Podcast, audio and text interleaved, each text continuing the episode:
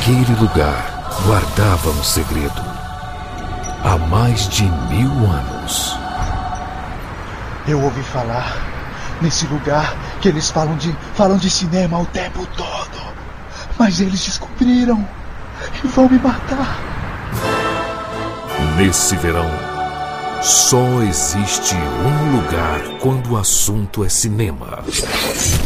Cinema com rapadura.com.br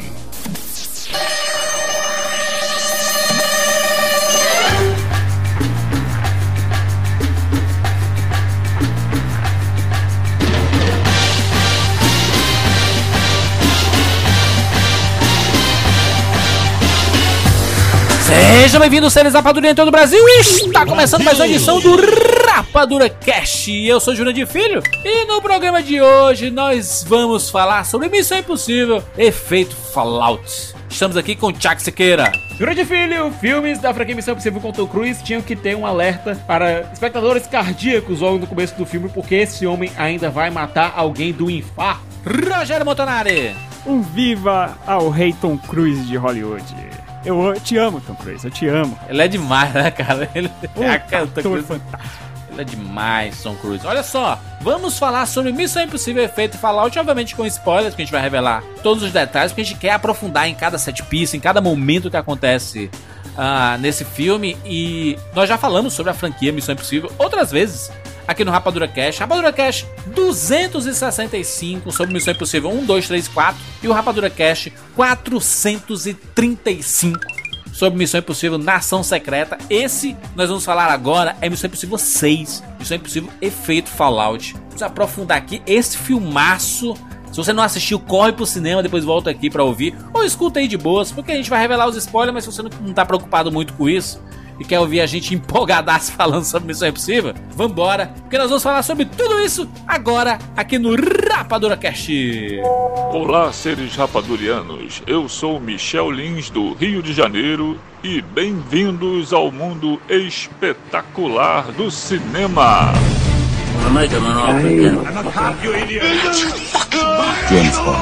Life was life. You can't handle the truth. Johnny. I'll be back. And the Oscar goes to Rapadura Cast.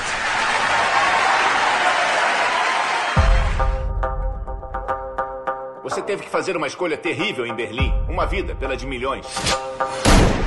E agora o mundo está em perigo. Isso é missão da CIA. Se ele não tivesse perdido o plutônio, não estaríamos tendo esta conversa. Mas a equipe dele estaria morta. É, estaria sim. Faz parte do trabalho.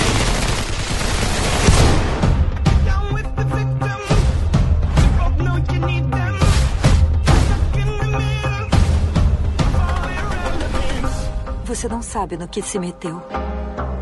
Você precisa se afastar. Por favor, não me faça enfrentar você. Quantas vezes o governo do Hunt traiu, desautorizou e abandonou ele? Quanto tempo acha que um homem como ele aguenta isso?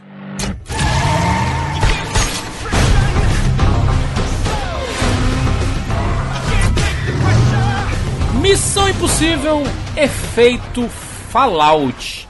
Antes de qualquer coisa, o que é esse Fallout, hein, Esqueira? Você que, que manja aí dos Paranauê. Basicamente é o resultado, é o que ocorre de alguma coisa. Alguém assumir a presidência é fallout de uma eleição. É o que, algo que decorre de outra coisa. Vários significados também que pode ser, né? Tipo, a queda de algo, né? Consequências, talvez? De, de algo? Consequências. Consequências é a melhor interpretação possível. É, por exemplo, o jogo Fallout. É, justamente o próprio jogo, o título do jogo se refere ao que? As consequências do que aconteceram depois daquelas explosões nucleares. Isso, isso. É, eu, eu acho que tem um pouco a ver também com a parte, essa parte nuclear, né? Também, não tem alguma coisa a ver? No filme fala sobre isso, né? Exatamente, seria efeito Fallout, seria o que aconteceria se aquelas bombas explodissem ou coisas do gênero assim. É, É, a explosão dessas bombas seriam o- a as consequências das boas intenções do Ethan Hunt, como o próprio é, Lane coloca no filme. Eu acho que o, o nome Fallout, eles, ele tem vários significados, né? E combina com o próprio Ethan Hunt, como tu falou, né, Siqueira? E As consequências de tudo que ele fez é, né, nessa trajetória, inclusive o retorno da, da esposa dele, né? E com, como tudo caminha no filme, né? É a consequência da franquia Missão Impossível, né? Realmente, esse é o primeiro filme da franquia Missão Impossível que você vê alguma consequência do que aconteceu anteriormente. É a primeira sequência direta, mas É. não só isso, é um filme que, de uma maneira ou de outra, seja visualmente ou seja dentro da narrativa, ele incorpora elementos de todos os cinco Missão Impossível anteriores. Sim. Exatamente, tem tudo mesmo de, de todos os filmes. Eu acho que aconteceu isso, na verdade, da primeira vez, eu acho que foi no Protocolo Fantasma, não foi? Porque a- aparecia a esposa dele no final do filme, porque você ficava Exato. meio perdido. Tipo, como ele começou daí? Mas isso era só no finalzinho. Durante todo o filme a gente tinha é, alguma coisa dizendo, so- alguma pista sobre o que tinha acontecido com a Júlia, mas nada que influísse diretamente na trama. A trama já tinha começado, tudo com a Júlia já tinha acontecido, e só no final, que é algo que não importa diretamente pra trama, a não ser um pouco pra o backstory do Um Brent. fechamento, né? Um fechamento É. de uma história, assim, Sim. pra deixar a possibilidade para um futuro dele, né? Exa é porque também no filme todo eles ficam dando pistas do que teria acontecido com ela, né? Tem aquela brincadeira deles falarem que ela tinha morrido e tal. É. Eles ficam falando isso pro, pro agente que. O Brent. É, que ele, que ele entrou, né, na, na equipe, ele era novo, e eles ficam falando, ah, então, poxa. E ele achava que ele tinha fracassado em, prote- em proteger a Júlia. Tanto é que ele saiu da ativa justamente por conta disso. E quando ele descobriu que o, tudo era um plano do Ethan, eu acho que ele deve ter ficado muito puto. Eu, eu mesmo, Siqueira, eu, eu amo a franquia Missão Impossível, mas eu não tenho o costume de rever os filmes, né? É, Uhum. tipo, o 3 eu vi uma vez no cinema, o 4 uma vez no cinema apenas, e o 5 uma vez no cinema, e, e, e é isso, sabe? A, a franquia, eu amo Missão Impossível, acho talvez a melhor franquia de ação da história do cinema. É, e ação, quando eu falo, é ação mesmo, sabe? É o, o, nível de cenas que esses caras constroem com Missão Impossível, eu acho inacreditáveis. Digo mais, esse Missão Impossível Fallout, ele consegue elevar o nível, né, cara? Impressionante, né? Juras, eu não digo que é a melhor franquia de ação, certo? Mas eu acho que é uma das mais constantes. Fora o segundo filme que dá uma fraquejadazinha ali em matéria de narrativa, é, todos os filmes eles são muito, muito bons. Então ela se mantém extremamente constante em seu nível, tendo alguns arrombos de, gen- de genialidade que elevam a franquia a outro patamar. Eu acho que o 4, não, o Missão Impossível 5 pra mim é genial no que se propõe. É, ele consegue incorporar uma. é, ele consegue colocar uma sequência de ação, ele pode ser um filme de espionagem e também ele é um estudo de personagem, não do Ethan, mas da Ilsa. Se você notar, é a Ilsa que tem o arco mais interessante naquele filme. É, o Ethan Hunt, é, com exceção do terceiro filme, que é muito mais focado nele, é, ele tá na ação, ele sempre tá na ação, ele sempre tá no meio da emergência. A gente nunca teve realmente um filme, com exceção do terceiro e agora desse sexto, que fosse voltado para o próprio Ethan, que fosse Ô, realmente sobre o Ethan. Ô, você quer deixa, deixa eu te perguntar. Tu, tu falou antes aí sobre que tu não acha que é a melhor franquia de ação da história do cinema. O que, o que é que tu acha que é a franquia de ação? Eu também, eu Esse- também queria esse- saber, eu fiquei. Esse nível fiquei- altíssimo, assim, sabe? Não, eu não, tô- eu, eu não tô, eu, não tô, eu não tô falando isso como hipérbole, não, tá? Assim, meu Deus, pronto, Uhum. agora tudo é a maior, porque atualmente tudo que sai tem que ser o maior. É, Não, não tô- exatamente. é. eu não tô, tô falando nesse sentido, não, mas é porque é, um, é uma franquia que tem 20 anos, tem mais de 20 anos. Uhum. E, Cara, eles entregam uma ação que eu não vejo nos outros filmes, cara, sabe? Não, e eu diria mais, eu acho que são seis filmes muito bons, até Uhum. o dois, que realmente eu acho que o estilo se sobrepõe à narrativa, digamos assim, até a própria ação. É, é um filme bom, cara. É um filme divertido, tem, a, tem várias chega a ser ruim, invenções. Divertido Não sim. ruim. Bom, Eu acho, assim. eu acho ele divertido. Eu acho assim, tem várias coisas, invenções que vêm dali. Né? A história das máscaras, ela foi muito mais elaborada no segundo filme, inclusive é uma tiração de máscara infinita. Mas assim, é, é- coisas que ficaram pra franquia, pro resto da. Eu sei que vem lá da série, essa história das máscaras, né? Lá da série dos anos 60, sei lá. Mas ela foi muito elaborada no segundo filme, né? Ela faz parte muito mais do plot. E ela acabou hum, vem não crescendo ali durante é, toda a franquia. Eu acho que assim, são. Eu pensando aqui, eu sempre falo que eu gosto muito, por exemplo, se fosse escolher uma grande franquia do cinema, uma das minhas favoritas é Alien, não tem nada a ver com ação.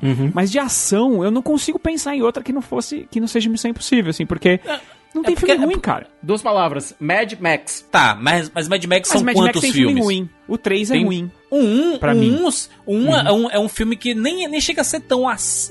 Ele não é um, É. um filme de ação, sabe? Não é o 2 é. O 2 é. O 2 o dois é, o 4, mas o 3, por exemplo, eu acho, na minha opinião, um filme bem abaixo. Não é um, não é um filme bom. Uhum. E o Vai, 3, Pulando nossa Trovão. senhora. O 3 ele é.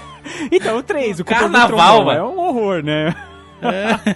Mas o, mas o Estrada da Fúria é maravilhoso, entendeu? Sim. A maioria dessas franquias eu acho que sempre teve, tem um que, assim. É um que a gente não fala tanto assim, né? Alguns tem mais o de próprio, um. O próprio Máquina Mortífera também tem. É. o próprio Máquina Mortífera também tem esses problemas. Mas eu não acho que Máquina Mortífera seja de ação. Não é um. Ele, ele tem ação. Aliás, boa parte do filme é ação, mas é muito mais sobre os personagens ali, sabe? É, é, o, a- o Missão Impossível a gente vê uma preocupação na criação das sete pieces, sabe? Da, do- dos momentos. A gente sabe que existe um drama do Ethan Hunt. Mas o importante é a ação. É a missão impossível, sabe? Não ah, é. cara, Juras, o eu acho que drama. a partir do terceiro filme, quando eles começaram a se preocupar também com os personagens, com o desenvolvimento dos Sim, personagens, é, é, e não é. tanto só com a emergência ou com a set pieces, eu acho que foi quando a franquia realmente decolou. O primeiro filme do Brian de Palma, é, ele é ótimo no desenvolvimento da espionagem, é ótimo desenvolvimento das set pieces, mas você não conhece tanto assim dos personagens, você, porque você não tem tempo de enxergar eles na, na intimidade realmente. Uma, É, uma- só, só, só explicar para as pessoas aí, o, a set piece é tipo assim, é aquele, aquele momento que foi montado para acontecer algo assim, tipo, no- normalmente algo relacionado à aventura, ação, sabe?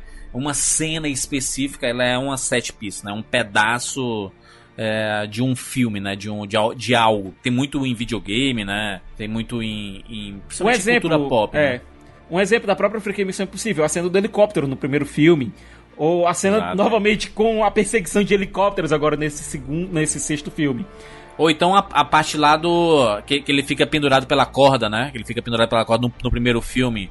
É, e lá, tipo, a um centímetro do chão, assim, sabe? Aquilo ali é uma set piece, né? Um momento que, que é importante, que é montado, né? Ela é montada pra causar esse impacto. Tem. O Missão Impossível ele tem ah, normalmente quatro, cinco set pieces. Sabe? Tem filme É. que não tem um, sabe? Não tem um set piece. Não, não tem. O, o- inclusive, eu vi uma entrevista do McCary, McCrary, né, o diretor, o Christopher McCarthy. Christopher McCrary. Ele é, tava dizendo que quando eles começaram a filmar o Missão Impossível, o roteiro não tava pronto ainda. Mas eles já tinham as sete pieces, as sete pieces na cabeça, assim. Então, quer dizer, eles montaram primeiro as sete pieces e depois a história em torno dela, né? Então, quer dizer, é uma coisa que é muito importante pra franquia. A gente vê que em todos os filmes você tem cenas ali inesquecíveis com aquela pitada, né? Aquele, né? Aquele açuquinho em cima que é o, o Tom Cruise fazendo todas É. as cenas. Eles mostram. Sem aí- aí- dublê. Outra franquia que faz isso, que monta as sete Ah. pieces e depois monta o resto do roteiro. 007, a franquia Bond. Ela faz isso, ela os roteiristas primeiro, os roteiristas e diretores, primeiro concebem as sete pieces, depois inter- é, colocam o filme pra fazer a conexão. É, mas só que eu, eu, eu, eu vejo muito mais a história funcionando no universo de James Bond, principalmente nos filmes do Dan- Daniel Craig, tem uma história ali pesadíssima acontecendo de fundo ali, sempre algo muito interessante. É, e tem grandes set pieces, mas eu não vejo a- a- o lado engenhoso como tem no Missão Impossível, sabe? Olha que Bond está falando que é de 24, 25 filmes, sabe? É, e Missão Impossível nós temos seis filmes, mas cada filme eles pensam numa parada diferente, cara. Eu imagino que eles encerram um filme e falam assim: gente, aí tá aqui, vamos abrir um grande brainstorm. O que, que a gente pode fazer no, no próximo Missão Impossível? Aí o cara fala assim: hum, vamos botar helicópteros pra perseguirem um, só que um deles o, o- Tom Cruise vai estar pilotando.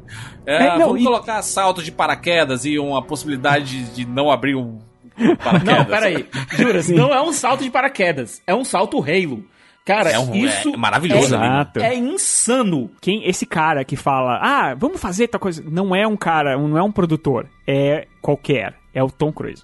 Ele Que que, é o dono da olha, ele que franquia. dá as ideias malucas. Que é maluco, né? mano? Tá ficando maluco, né? Não existe, mano. Eu acho, eu acho que o motivo pelo qual a franquia Missão Impossível tem tanta rotatividade de diretores é que o coração deles não aguenta ver o Tom Cruise fazendo aquilo ali. Eu, eu lembro de uma entrevista no Missão Impossível 2 que o John Woo deu pro Entertainment Tonight, que na época que ainda, ainda era exibido aqui no Brasil com um dia de diferença, pelo USA, no qual ele disse: naquela cena do Tom Cruise no penhasco no começo do filme, ele, o John Woo, ele quase teve um infarto. O velho, o, ca- o cara quase não aguentou aquilo ali. O Tom Cruise, ele tem 56 anos. Ele tinha 54, 55 quando tava nas filmagens do longa. Sim. Isso é insano. Esse homem tem que ter um preparo físico de atleta. Tem uma cena de corrida nesse filme. É absurda. Que é absurda. E a câmera abre. A câmera Que é maravilhoso, abre pra, pra, pra pra não mostrar- dizer que é mentira, né? Isso. E pra mostrar a distância que o filho da mãe tá correndo. Cara, ele corre muito rápido. Naquele estilo dele, ele corre muito, muito rápido. É, inclusive, eu não sei qual é, vou até perguntar pra vocês qual é a cena favorita. Eu sei que a do helicóptero é realmente é difícil de respirar, né? Ela é tão Sim. tensa que é difícil. Mas a minha cena favorita do filme é a da correria, cara. Eu achei essa cena dele correndo em Londres assim, cara, que é, sem parar, sabe? Eu achei sensacional, cara. E- é a minha cena favorita do filme todo. Eu acho que o, fim o dela pior, também Rogério, é, é, que a gente sabe que é o filho da mãe que tá fazendo aquilo ali. E a gente sabe que ele Exato, cara. literalmente se arrebentou fazendo essa cena. E o pior, mantiveram o take em que ele sai depois de levar a porrada que quebrou o tornozelo no filme. Aquele take que você vê o, o Ethan Hunt mancando foi o momento em que o Tom Cruise quebrou o tornozelo. Gente, o cara quebrou o tornozelo filmando a cena e deixou essa cena. Ele só para na terceira passada, mais ou menos, que ele para, que acho que ele sente que deu, deu erro, deu mal. Tem muito cara é ali, lindo, sabe, de que, de, que, de, que, de que ele quebrou o tornozelo. E aí, a cena seguinte é ele entrando, tipo, no escritório e co- correndo. É, devia, devia, devia ter assim, né? Um espaço assim, três meses depois.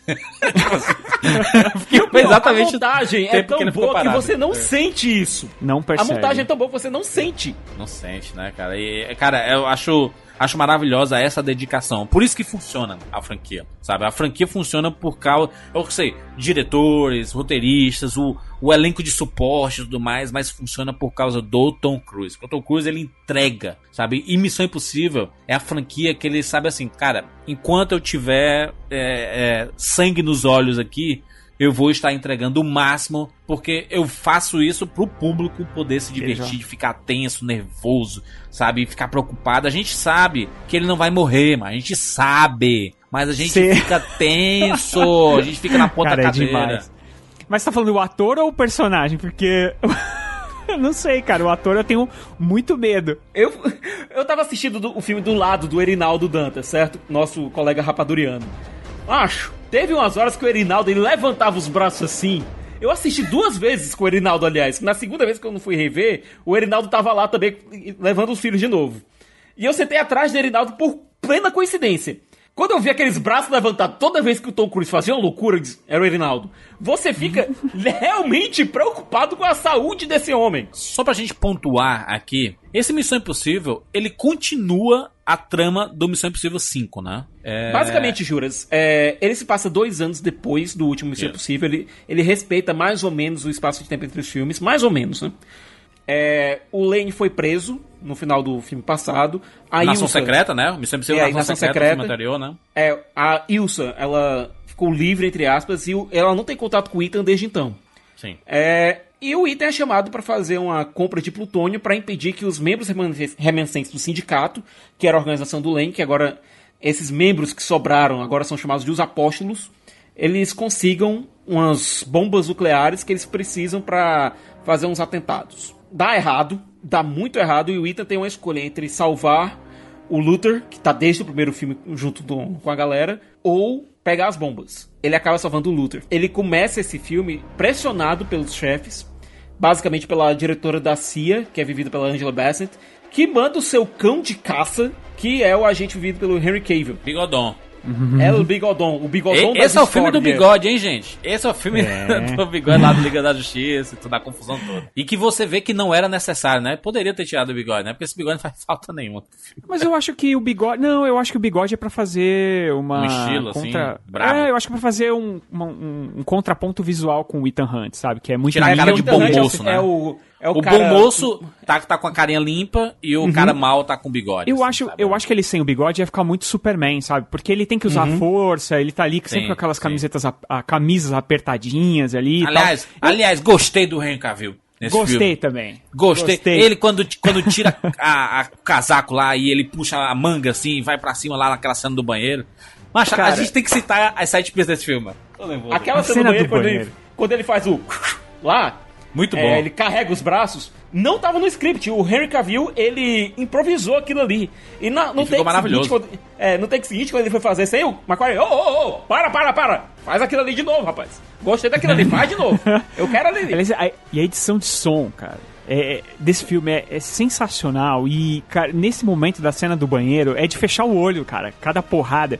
E eu até escrevi na, na crítica que eu escrevi pro Cinema com a Rapadura, que eu, eu, pra mim, me parecia um- que o Cavill era mais forte do que o Superman. E foi uma sensação que realmente eu tive, cara. Eu, eu fiquei esperando o momento que ele fosse socar a parede e fosse quebrar, sabe? Assim, porque...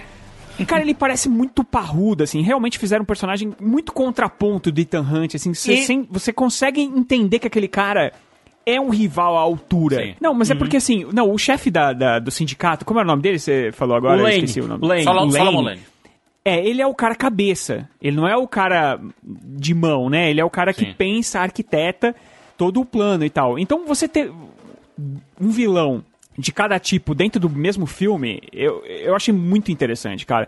E realmente parece que, que é, sei lá, um Lex Luthor controlando um Superman do mal, sei lá, sabe? Assim, fica, é muito interessante como funciona isso e, e eu acho que funcionou. É por isso que ele fica com a barba e tem esse contraponto bacana, assim, na minha Ah. opinião. E se você notar, olha, você tem no- na figura do, do personagem do Harry Cavill, você tem um fanático que era realmente um servidor público e tal, que tava lá, que tava realmente trabalhando é, junto da CIA, que vira um fanático. Ele coloca aquele, ele faz aquele manifesto lá dos é, não existe paz sem grande sofrimento, depois de um grande sofrimento vem uma grande paz. Que se você for ver, ela é uma filosofia que encaixa com o vilão do Missão Impossível 4 e encaixa também com a filosofia do Solomon Lane, no, que é o vilão do 5 e agora do 6 também. Então você tem essas figuras do Walker, é, do vilão da Missão Impossível 4 e do Solomon Lane como caras que eles querem realmente destruir a civilização pra trazer um momento de paz pra galera. É um. É. São, e ter essas figuras recorrentes mostra que a franquia e o próprio Tom Cruise, já que ele é o. A essa franquia incorporada, literalmente, porque ele é o produtor, nada acontece sem ele, é o ator principal, nada acontece sem o Tom Cruise. Então, isso eu acho que mais ou menos encaixa com o tipo de filosofia que o Tom Cruise tem. Sabe? Que ele. Eu acho que deve achar que realmente é, existem esses inimigos que vem na quebra do processo civiliza- civilizatório um renascimento desse próprio processo. É uma coisa bem interessante de se pensar. É, O Thanos é assim. Aham. né? Interessante como eles reciclam. É, se você for pensar bem, nesse Missão Impossível novo não tem nenhuma ideia genial nova. Não tem nada de novo nesse filme, né? Ele busca nos outros cinco filmes essas referências pra montar o próprio filme. E é engraçado porque você assiste isso e você não sente que você tá sendo, sei lá, enrolado, sabe? Pode não ter nenhuma inovação em termos de trama e de como tá acontecendo tudo. Existe um progresso na, na, na história, mas a inventividade tá na, em como acontece, né? Na ação. Exato. É, eu acho que teve uma quebra. é, Uma quebra que a gente pode dizer que teve é, nesse último filme, eu acho que é a estrutura. Porque em todos os outros filmes você tinha um grande assalto. Você tinha o grande roubo, que lá no primeiro Missão Impossível é a cena que você disse que é a cena da, da corda, que ele desce, que é emblemática, que não existe nada no mundo do, do cinema de ação que não tenha sido é, usado aquilo como referência, sabe? a gente já Icônico, viu né? isso. É icônico é muito cena, né? icônica. É uma cena inesquecível daquelas pra entrar pro resto da, da história do cinema. Sempre vai ter essa cena. Todos os filmes têm. Esse filme não tem. Apesar de ter a cena do helicóptero, que é uma correria louca e tal, não é, ela não é um, um, um grande assalto, né? Não tem um grande plano. o plano é né? eles entrarem lá e só e desarmar a bomba. Só que com o tempo, como ele tem que perseguir um, é, fazer uma perseguição de helicóptero e, e sem armas, e você fica pensando, como que ele vai fazer o outro helicóptero parar, né? Ele vai enfiar um helicóptero no outro, é isso que ele vai fazer, tá ligado? Ele e é isso tentou que ele algumas vezes. Não, e É olha, impressionante, eu né, pensando- Tipo- quando eu tava revendo o filme, quando eu vi aquela cena dele tentando jogar a carga, a payload, de um helicóptero em cima do outro, eu pensei, o que, que ele vai fazer então? Ele vai mergulhar e conseguir encontrar o, o controle que é desse tamanho no meio, no meio daquele lago ali, sabe? Cara, ali Desespero, ele, ele- mano. Eu, eu sei que era desespero, mas o que, que ele ia fazer ali? o Benji, ele escuta muito do Benji que ele é imortal, né? Não, ele vai conseguir e tal. Eu acho que ele ele encarnou isso. Ele falou: Ele Legal, acredita. cara, eu, eu não vou morrer, tá ligado? Eu vou bater um helicóptero no outro e eu vou sair vivo, entendeu? Ele acredita nisso ali. Agora, quando chega esse Missão Impossível Fallout, efeito Fallout, ele consegue fazer a conexão com sucesso com o último filme, mas ele consegue referenciar os últimos filmes sem parecer forçado. Quando você tem a personagem da Vanessa Kirby, a Viúva Branca, e ela é filha da Max, é colocado isso de uma maneira bem passando no filme, mas que o fã reconhece. E você vê a atuação da própria Vanessa Kirby, você vê que tem muito da atuação da Vanessa Redgrave lá do primeiro filme, sabe? Você nota que existe isso. É, que você tinha um Ethan Hunt extremamente verde naquele filme, no Missão Impossível 1, é, contra uma cínica traficante de armas que era a Max, é, que era a Vanessa Redgrave, que já era bastante passada na casca do alho, como a gente disse por aqui, bastante experiente. E aqui você tem o contrário, você tem a Viúva Branca, a personagem da Vanessa Kirby, que é uma novata nesse ramo, certo? Tanto é que ela costurou um acordo com a CIA para continuar operando. Enquanto você tem o Ethan Hunt, que já não é mais assim aquele Ethan Hunt do primeiro filme. Porque se você pegar o primeiro filme, cara, você tem um Ethan Hunt que ainda estava servindo ao Jim Phelps e muita gente saiu muito puta do primeiro filme porque transformaram o Jim Phelps em vilão. Ué. Muita gente saiu muito fã da franquia da série da série da série clássica saiu querendo a cabeça do Tom Cruise naquele filme, justamente por transformar o Jim Phelps, que era o grande herói da franquia até aquele momento, em vilão. Mas E combina. você- Combina, Combina. Com, com perfil de, de filme de espionagem, de agentes Mas, Juras, duplos, aí é que tá o lance. Quando você tem o Walker falando nesse filme agora, que pode ter chegado no ponto de saturação do Tom Cruise, você lembra diretamente o quê? Do primeiro filme. Quando che- É. tinha chegado realmente o ponto de saturação do Jim Phelps.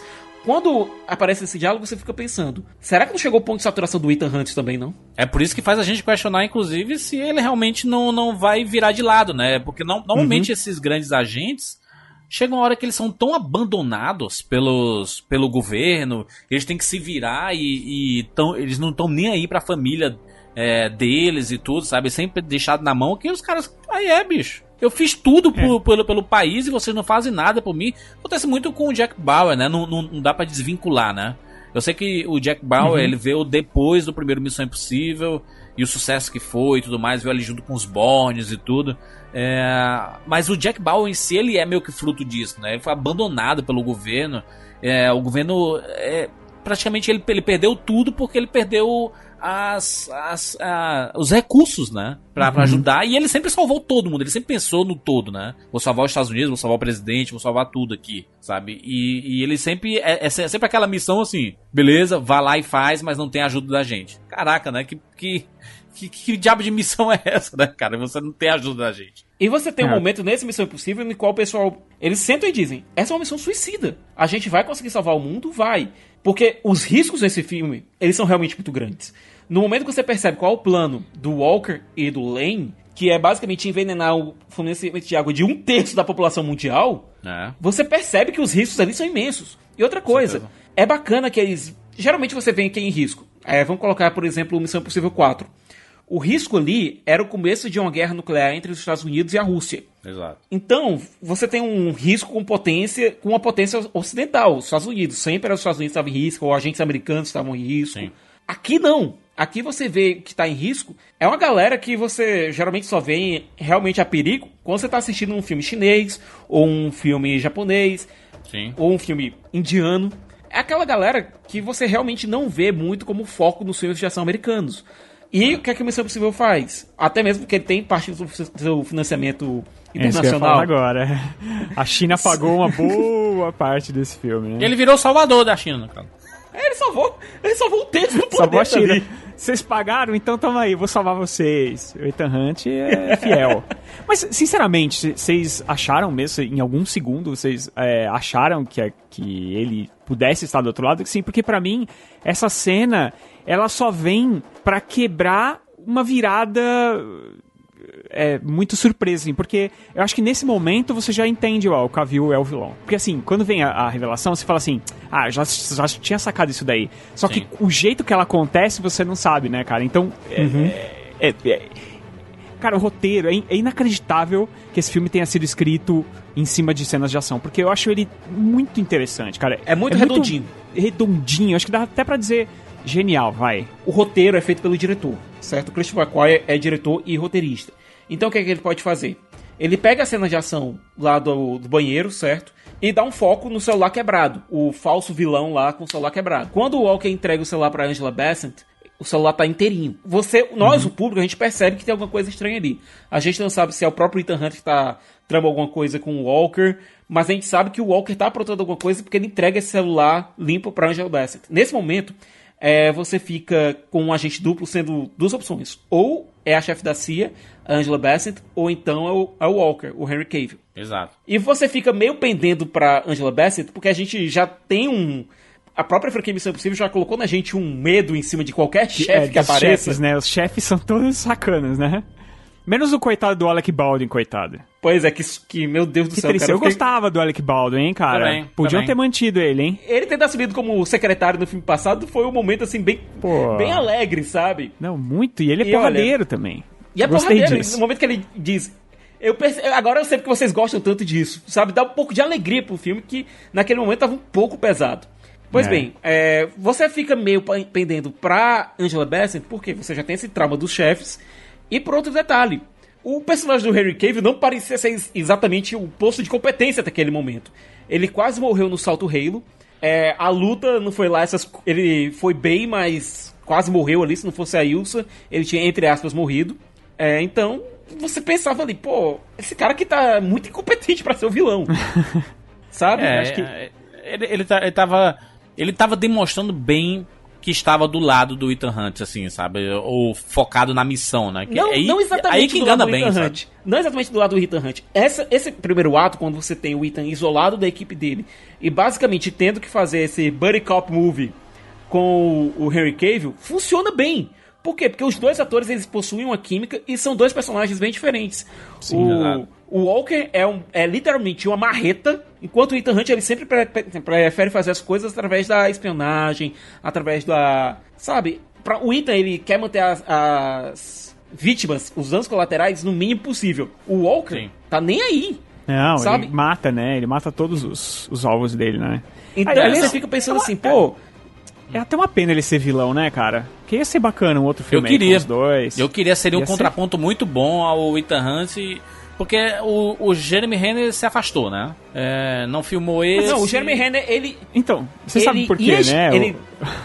Vingadores. Você sabe, né? Não, não foi só por causa de Vingadores. Ele foi chamado Não, pra e participar do filme. E o personagem dele ia ele morrer. ia morrer. Ele ia morrer, ele ia ficar poucos minutos e ia morrer. Aí ele não quis.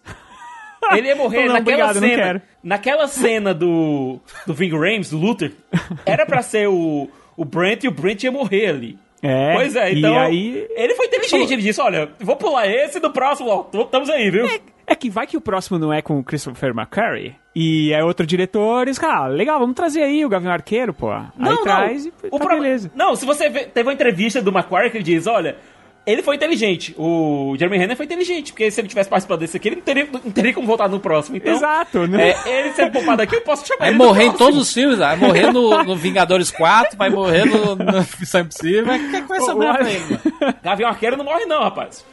O Alec Baldwin podia não ter aceitado também, né? Quem sabe ele tava no próximo, cara. Poxa, mas é a vida. Não, cara. mas, faz cara, parte, participa- faz parte. a participação do Baldwin foi tão legal nesse filme, cara. E ele, ele falando do Ethan Hunt, ele dizendo Ah, que é o muito Ethan é legal. um cara que ele... É, Eu gosto ele- muito do papel dele. é, mas aí que tá, a gente vê finalmente alguém olhando pro Ethan e dizer, cara, eu gosto de você porque você é um cara que tenta salvar todo mundo. É, Sabe, cara, que se importa tanto com uma vida quanto milhões. Cara, o papel dele realmente é muito legal. Ele exalta a, a parte é, sentimental do Ethan Hunt, né? Porque você tem muito da ação. É claro que ele se apaixona pelas pessoas, ele tá sempre tentando lutar pelas pessoas e tal. E esse filme é mais sobre ele mesmo, né? Sobre é, as o que as atitudes dele geram, né? O, o, o que. Por exemplo, porque quando ele salva uma pessoa e acaba colocando a vida de milhões em risco, isso ele faz isso em todos os filmes, basicamente, mas aqui é a primeira vez que ele é confrontado com isso. Tipo, meu, você vai fazer isso? Isso, isso tá certo, isso que você tá fazendo, sabe? Será que você proteger esse cara aí que tá com você aí nessas missões todas, mas será que, tipo, você, quando você salva ele, você tá colocando ele em risco lá pra frente, entendeu? Então, quer dizer, é é a primeira vez que isso. E você sente que isso pesa pro Ethan, né? Você sente que ele, tá, ele passa o filme todo naquela correria dele, pensando nisso. Fala, putz, será que isso que eu fiz? Só que ele continua fazendo, né? Ele salva o policial ali na Sim. frente, né, no meio do filme e tal, que eu acho também uma cena muito legal. Mas, tirando isso, todos os filmes de Missão Impossível tem uma marca muito grande do diretor, né? É, É. No primeiro filme, é, é o que a gente já falou aqui, você tem... Brian De Palma e tem a cara Bra- do Brian De é, Palma, eu- assim. Eu acho muito Brian De Palma esse filme, né?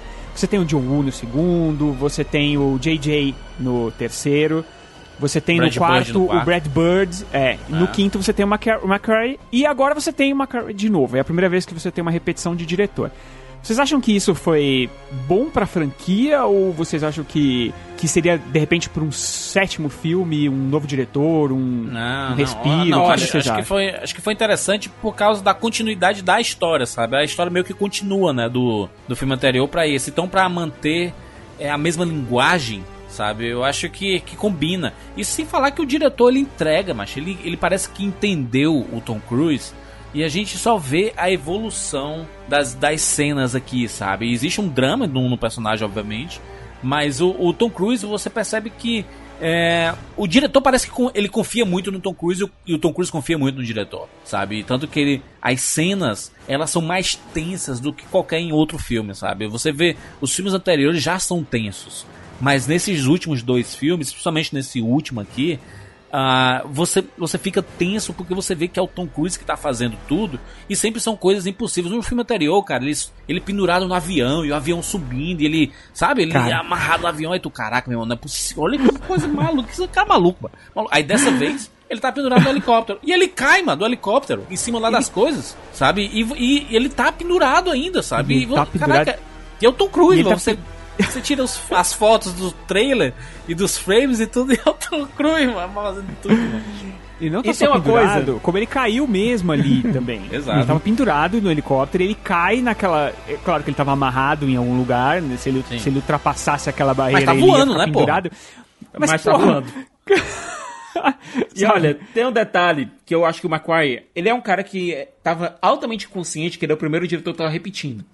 Então foi o que ele fez. Ele conta, beleza, eu sou o diretor, mas toda a equipe técnica vai ser nova. Ele trouxe eh, novo design de produção, um novo diretor de legal. fotografia, ele trouxe um novo compositor. Tudo isso pra quê? Pra dar a impressão de que apesar de ter uma linha de continuidade aqui em relação à história, afinal, ele roteirizou e dirigiu os dois filmes, é, são filmes com visuais diferentes, feitos por equipes diferentes. Então, você tem um, um touch diferente. Você pega, por exemplo, esse Missão Impossível Nação, é, Nação Secreta, ele não tem umas cenas como, por exemplo, a cena da, de da perseguição de Paris, que você vê umas, uma filmagem, novamente, tudo aberto. O cara filma É em plano bom. aberto. Ele filma, Que filma sequências em planos abertos, mas ele faz questão de você conseguir ver ali que o Tom Cruise está na moto. Mas é isso, cara. É, é Sim, por isso que a- ele tá filmando de plano aberto, porque ele não tem que ficar fazendo corte-corte pra esconder. E ele, e ele não tem que fechar no ator, sabe? pra cortar pra um, pra um chroma key. Ele não precisa fazer isso. Ele não precisa Exato. fazer um corte pra mostrar o rosto do ator no chroma Sim. key, ele sentado lá na moto achando que tá, é, parecendo que tá pilotando. Não, ele tá pilotando mesmo o negócio. E, e as câmeras, elas são posicionadas propositalmente pra mostrar o rosto do Tom Cruise, tanto na moto quanto no helicóptero, em todos os lugares. Enquanto, e quando ele tá pilotando o helicóptero, inclusive, são várias câmeras, todas é, para mostrar que é ele sim que tá pilotando, e que ele tá sozinho dentro do helicóptero pilotando. Sim. E na cena do paraquedas, que eles pularam mais de 100 vezes pra fazer aquela cena, porque tinha que ter um momento específico do pôr do sol que ele queria, o diretor queria, então vamos pular 100 vezes.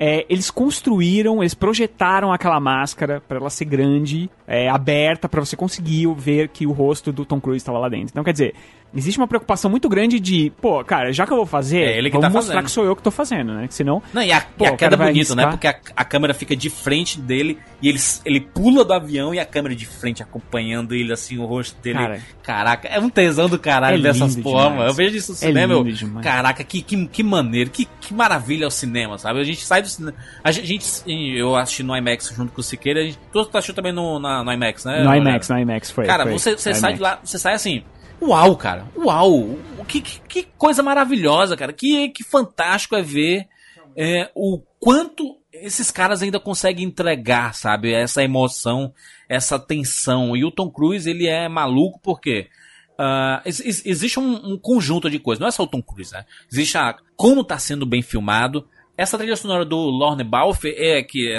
ele foi substituído, o, Joey Kramer foi substituído, né, do, do filme anterior. Agora é o, o Lorne Balfe e ele continua. Existe uma tensão, existe um sabe, sabe, lembra até um pouquinho o Hans Zimmer ali no The Dark Knight, sabe? Existe uma tensão, a música de fundo, ela sempre tá lá, a música, sabe? Porque tá- é como se estivesse acompanhando a batida do teu coração e quanto mais tenso vai ficando um pouco, um pouco mais rápido vai ficando, sabe? Ele vai entregando. Ele respeita a trilha que foi criada lá pelo, Michael Giacchino, né? O, a, a, a- o novo molde do tema do Missão Impossível e tudo. Mas tá toda hora ali é, é, batendo, tem um batuque acontecendo ali, sabe? E isso vai te deixando tenso porque a gente tem cenas extremamente tensas nesse filme, sabe? A gente pode até citar as principais sete pistas aqui. Começando ali com essa cena do, do salto de, de, de paraquedas ali, né? Que é absurda, né? É o Tom Cruise e o Henry Cavill pulando por cima das nuvens e tá tendo relâmpagos, né? É um negócio fácil O de fazer, Tom- né? O Tom Cruise basicamente tá ensinando o Superman a voar. Exatamente. Cara, que inacreditável aquela, aquela cena ali. E quando, quando o raio pega no Tom Cruise e fi- fica meio mudo o som, pra, pra mostrar o impacto, né? Duf, aí. Aí esse Falei, cara. o design de som É é, o design design de de som desse som. filme é fenomenal, cara. Se não, olha, se não for pelo menos indicado pro Oscar, o design de som desse filme, cara, é, vai ser muito injusto, porque é fenomenal, cara. Você sente o, aquela hora que dá aquele raio. Eu ca- Cara, eu eu tenho quase 40 anos, entendeu? Eu já fui no cinema muitas vezes, já vi muitos filmes, eu assisti É. todos os Missões, os Missão Impossíveis, os Missões Impossíveis no cinema, todos. E, cara, eu acho que nenhuma. Eu não me lembro de nenhuma vez que eu tenha fechado o olho. Sabe, quando você- fecha o olho, assim, nesses barulhos, Sim. nessas porradas, é muito. É muito carne, sabe? Assim, é, apesar de. Você sabe que tem um ou outro efeito, o próprio McCrary já falou, tem, tem momentos ali que são muito perigosos, que a gente. Ele falou, a gente prefere poupar a vida do Tom Cruise, entendeu? Então tem efeitos visuais muito bem feitos, muito bem feitos ali. Por exemplo, o raio, por exemplo, as nuvens e tal. Mas tudo muito é, orgânico com, com o restante, né? Com a cena filmada pelo Tom Cruise de verdade, com a, a fotografia desse filme que é, é, cara, é brilhante, na minha opinião. É, ele assim, tem que. Ele, assim, ele, o, o diretor até fala, né? Assim, olha, a gente tem computação gráfica, óbvio, mas a gente tenta o máximo não ter que usar a computação gráfica, sabe? A gente usa no Sim. máximo pra fazer correções e tudo. É, tipo, tipo, esse, esse, salto é o Halo Jump, né? Como é chamado, né? É, essa é uma técnica militar, né, Siqueira? São os militares que Isso. usavam antes, né? Assim, nos saltos. São saltos que são normalmente muito Super altos, altos. assim, Muito de alto. 8 km pra cima, sabe? É muito, é muito alto o negócio. E ele abre o paraquedas muito, muito próximo ao chão, né? É, pra, ser, pra não ser identificado mesmo, sabe? E aí eu, eu, tava, eu tava vendo aqui a explicação do, do Halo Jump, aí tem dizendo aqui no finalzinho, ó. Normalmente é realizado pelo. Normalmente é, é realizada pelos treinadores mais experientes. Pois a morte é uma das pro- probabilidades. Sabe assim? Normalmente, como a pessoa E olha, inexperiente quer fazer Halo Jump, morre, né? Fez 100! 100 vezes, cara. como, que você, como que você diz que você não sabe que ele não vai morrer? Porra! É. Maravilhoso, cara. Mas É por isso que esse filme custa tão massa. caro, cara. É por isso Sim. que custa tão caro. Acho que só o seguro deve ser uns 50 milhões. É. Só o seguro do Tom Cruise, cara. Deve ser um absurdo. É, mas ele sabe, ele- mas ele quer fazer, então ele deve assinar alguns termos antes ali, de, e, e, é, tirando a isenção, a isenção da, da equipe, né, de filmagem, que não tem culpa de nada e tudo, que ele quer fazer tudo. E outra, né, tem, tem, tem ator, mano, tem ator que não anda de moto, mano, porque tem medo de cair e rachar a cabeça, sabe? E o Tom Cruise anda meio de Paris, a, a moto alta velocidade. Teve um extra, um featurette desses, que mostrou o Tom Cruise tendo que assinar o termo junto aos dublês, dizendo que ele tá se responsabilizando pelo risco que ele corre. Até isso os caras usam pra fazer marketing do É filme. porque os dublês, te- tinha- teve dublê que se recusou a fazer a cena porque achava muito perigosa. Cara, o dublê que vive o perigo pelo ator se recusou a fazer a cena porque achou perigoso e o Tom Cruise, não, tá bom, eu faço então. Aliás, ser, mano. ser dublê desse filme deve ser uma moleza, cara. Porque É. dublê do Tom Cruise nesse filme deve ser muito tranquilo, cara. Você deve fazer quase nada. Acho que é. É. só quando ele tá cansado, ah, não vou fazer essa cena andando aí, vai, põe alguém aí de costas aí, velho. Depois desse É do, do, do, do salto de paraquedas, a outra, a sete pistas da, da sequência é a cena do banheiro, né? Uhum. Que, cara, a luta ali, eu vou dizer, faz tempo que eu não vejo uma luta daquela no cinema, sabe? Que o, o, o adversário deles. Meu irmão, que cara porradeiro, meu irmão. que cara porradeiro, sabe? Eu, que, um negócio franco. E você se você olhar pra cara do Tom Cruise e ele diz assim, meu irmão, eu tô apanhando mesmo.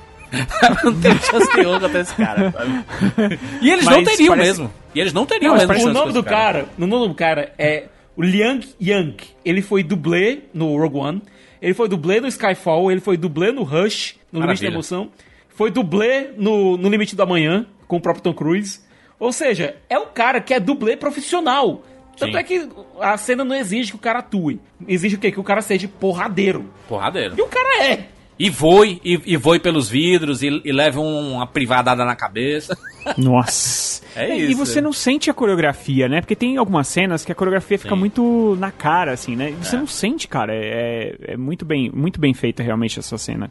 É muito Cena impactante. bonita. E longa, né? É uma cena longa também, né? Porque ela, Longa. ela, ela, ela tem tom cômico, né? No meio dela ali. Porque quando a Ilsa chega e mata ele, né? E aí você tem que. Aliás, não, é- deixa ele desacordado, né? Ele fica desacordado e depois ele não, levanta. mata. Não, Não, é, ela mata. mata, Ela, ela mata. Tanto é que ele Ah, diz, não. rapaz, como é, que eu, é, como é que eu vou fazer a cópia aqui do rosto?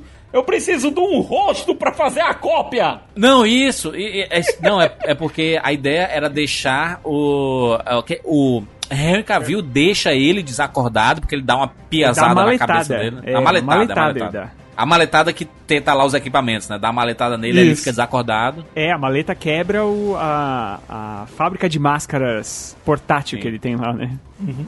Que É, aquela maleta é a, máquina- fábrica de máscara, isso. né? Mas a- o negócio continua funcionando, arrebentado, mas funcionando. O plano vai pro, pro lixo depois quando a Ilsa vai e atira do cara do ca- na cabeça. No... Explode a cara do cara. Mas Aí o- fica um olhando pra do- cara do outro. E o pior é que a cena tem humor. No momento que você tem a luta dos três, é, você tem duas lutas, duas mini lutas.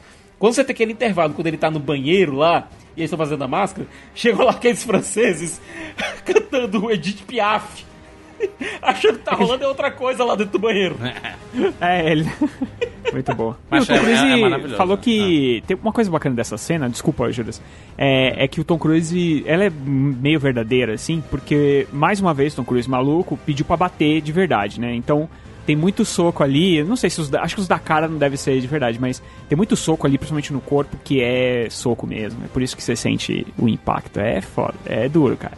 Deve ser. Eu falei que era fácil, mas não deve ser fácil ser dublê do, com o filme do Tom Cruise, não, cara. A gente tem duas mini cenas de ação aqui, Juras. Ah, É, uma é a fuga lá da boate com a Viúva Branca, que você tem o ok. Então, é, você tem o Ethan Hunt, a Ilsa e o Walker tendo que se desviar de uns caras pra fugirem de lá com a, com a Viúva Branca.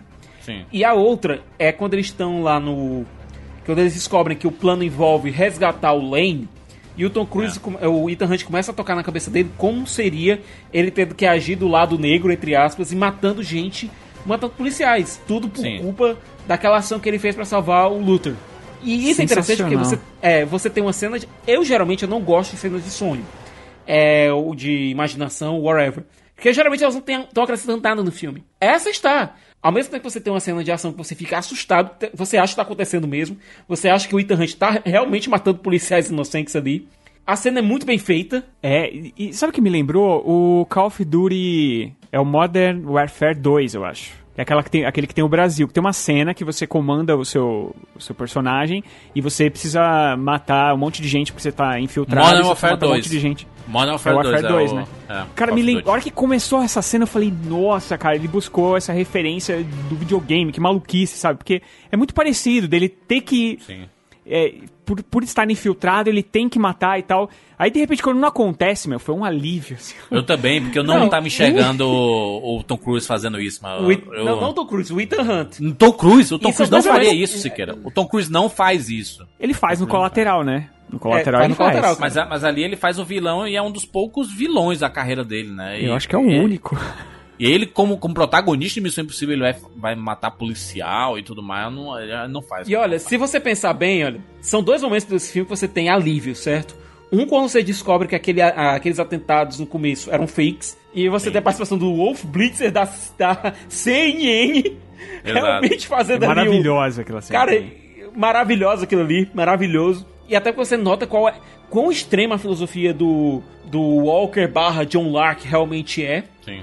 E aqui nesse momento, quando você percebe, ah, não, não foi ele não. Ele não, ele não fez isso não, pronto. Não, e a, e a cena fica muito mais rápida, né? Na verdade, ele bate no carro que tá o Solomon Lane, aí vai lá pra debaixo d'água e tudo, pega ele e sai, né? Aí, inclusive, aquela cena maravilhosa, né? Da água indo assim, meu. A gravidade dela, né? Ela- Ele e molhando. Cara, é muito legal, é muito legal o jeito que é, que é feito. Mas existe, existe E olha- tudo aquilo pra, pra ter uma das melhores cenas de perseguição da história do cinema. Não existe ali, mano. Uhum. Aquela da, da moto ali, cara, eu vou dizer. Tom Cruise é maluco, mano. Quem filma aquilo ali em Paris, velho? Quem faz aquilo, mano? Cara, e. Macho, o pessoal em Paris deve, deve ter odiado ele, porque o trânsito deve ter ficado, pa- ficado parado ali uma semana. Em um dos corredores mais movimentados do mundo. Exato, tanto ficou que você via as cadeirinhas arrumadinhas no cantinho da- das calçadas, assim, tipo, ah, gente, vai ter, ter filmagem, vamos, vamos deixar as cadeirinhas do lado de fora, mas, mas deixa bem coladinho na parede ali pra não ter problema. Ficar nenhuma possibilidade de mesa da rua e tudo mais, etc. Porque, cara, a- a velocidade que ele tá na moto sem capacete, pra, pra mostrar que é ele pilotando mesmo, sabe? E a velocidade. Cara, eu fiquei. Eu nunca, há muito tempo que eu não fico tenso com uma cena de velocidade, assim, com veículo, né? Com carro ou moto, como eu fiquei nessa cena, assim, sabe, cara? Porque ela é muito tensa. Ela é muito tensa. Porque os carros estão passando muito, muito perto, sabe? Inclusive, tanto que a, fo- a forma que termina é absurda, né? Ele bate, ele vai capotando e sai correndo, correndo, correndo. E aí quando a gente pensa que a polícia vai pegar, né? Ele saiu, né? é muito foda essa cena, mano. É uma Cara, tensão absurda, cara. Essa cena. Eu, eu acho que a última vez que eu me lembro de uma cena de perseguição de carro, de moto, é, foi- acho que foi no próprio. no Nação Secreta, que tem a cena Ah. que ele tá perseguindo a Ilsa também, de moto, e também tá numa velocidade inacreditável, numa estradinha, mão ida, mão volta. É que desce a escada, né? Ele vai. É, só que a Isso, diferença é, é que, gente, isso é no meio de Paris. Meio de Paris, No né? É, meio tem de isso, é fucking verdade. Paris. É absurdo, absurdo o negócio. Não, e, e depois tem cena de carro, né? Porque a Ilsa tá atrás deles, né? E eles É, no carrinho, assim. Porque você tem outra mini cena de ação com os capangas da, da Viúva Branca aparecendo.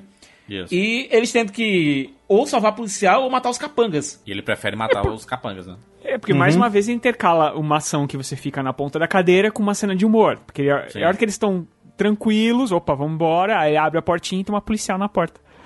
Tipo, tudo que eles, né? Uma policial de Eles, trânsito. eles ainda, sabem assim. mesclar bem isso, né? Essa, o lado Uhum. da tensão, do nervosismo, do lado sério, pra ter um humor, assim, sabe? Pra ficar até um pouco mais leve da gente poder respirar um pouco, sabe? Porque ainda assim a gente fica tensa nessa cena. A gente, a gente olha pro Walker, o Walker com aquele olhar assim, irmão, vamos matar essa, é- essa policial, rapaz. Sim, sem dúvida. Isso é uma coisa que vem desde o 4 só, né? Até o 3 Ah. era muito mais sério, eram filmes Uhum. mais. Não tinha humor, não tinha espaço, né? Aí depois Sim. do 4 já ficou um pouco mais. Não, cara, o segundo com, com a entrada do John Woo, teve umas cenas de humor ali. Não É. sei se vou. Aquela Não, mas é deles. involuntário, né? Involuntário não. Ele, esco- ele escondido lá em cima, junto do pombo, cara. Foi uma das cenas mais, involuntário. mais É John né, ridículas. que- John Woo e seus pombos. Depois dessa cena. É a cor- Acho que é a correria em Londres, não é? É, tem, Correria é, em Londres. Depois é a dessa cena do, do Não, não. moto e carro, Antes- ele. Antes Ah, da correria em Londres, é, você tem ainda a cena do esgoto, cara. Que você tem a revelação do, do Walker ser o vilão do filme. É. Que você tem aquele tiroteio lá dentro com a ajuda do Alec Baldwin. Mas não é, não é aquela set não é piece, set piece. Né? Meu Deus. Ai. Não, mas é uma Não. boa cena de ação. Uma boa E- cena, uma boa feita- cena, Feita boa de maneira cena. competente. E a forma como eles filmam o perfil do Alec Baldwin, quando ele vai morrendo e vai ficando só a sombra, cara. Muito eu achei bom. aquilo ali de maneira. fac- maneira in- Aquilo foi incrível, cara. Visualmente aquilo foi incrível. Não, e tem, e tem uma virada também do Benji com sendo o Solomon Kane, né? É, So- é, Solomon Lane, e- perdão. Isso. E ele usando a porra da máscara. Que é uma Muito piada bom. que a gente tem que o Benji ele nunca consegue usar a máscara. Aqui É. ele conseguiu usar a máscara. E, e tem aquela coisa que o, o Benji e o, e o Lane eles tinham uma. Eles tinham um negócio mal resolvido desde o filme passado. Sim. E que dá um, dá um laço aqui. Começa a ser resolvido nessa cena e vai ser. E termina de resolver no final, cara. Muito bom isso. Ah, deixa, eu, deixa eu só pontuar uma coisa aqui. A Rebecca Ferguson é maravilhosa, tá, cara? Ela, essa personagem da Ilsa dela Uhum. é. Acho muito legal e parece ser um, um casamento perfeito ali com o Ethan Hunt ali, sabe? Ela entrega uma ação também. Se falar que é uma atriz extremamente talentosa e lindíssima, né? Acho que é a atriz mais bonita do cinema da atualidade, dos últimos anos aí, nos últimos 4, 5 anos aí. O que, o que ela tem feito e aparecido, a, diversidade de papéis dela, né, cara, muito legal. Mas sabe que eu tava na quando eu fui escrever a crítica e a gente sempre procura filmes relacionados pra poder colocar ali pra pessoa saber Sim. que filme que ela é e tudo mais, né? Você coloca o nome da atriz e você coloca o filme. Hum. E aí você vai procurar os últimos filmes, cara, e ela faz realmente filmes muito diferentes. Ela não é uma É. atriz de um, de um tipo de filme só, né? Então você tem que voltar. Deixa eu ver um outro filme de ação que ela fez, porque ela fez, sei lá, comédia romântica, um drama. Ela é realmente uma, uma pessoa bastante. Épico. Sim. E, mas, cara, vamos falar também da Vanessa Kirby. Que atriz incrível. Eu acho ela também uma, nossa, eu acho ela muito linda e eu também gosto muito dela. Ela, ela apesar de fazer o sotaque britânico, que era necessário, eu que eu nem sei se é o sotaque dela mesmo, acho que eu nunca não me lembro de ter visto nenhuma entrevista Ela é inglesa, dela. se ela é inglesa, esse- ela é inglesa mas ela tem esse sotaque bem carregadão que ela usa lá no The Crown, que ela é a irmã da rainha Elizabeth no, no The Crown nas duas Uhum. A primeiras princesa temporadas. Margaret. Exato. E aqui ela tá seguindo. Só que ela consegue fazer uma femme fatale, né? E como você disse, ela consegue buscar a interpretação lá da Vanessa Redgrave, lá do primeiro filme, e fazer alguma coisa assim que não é uma cópia, porque afinal é a filha e não necessariamente ela tem que ter todos os tiques.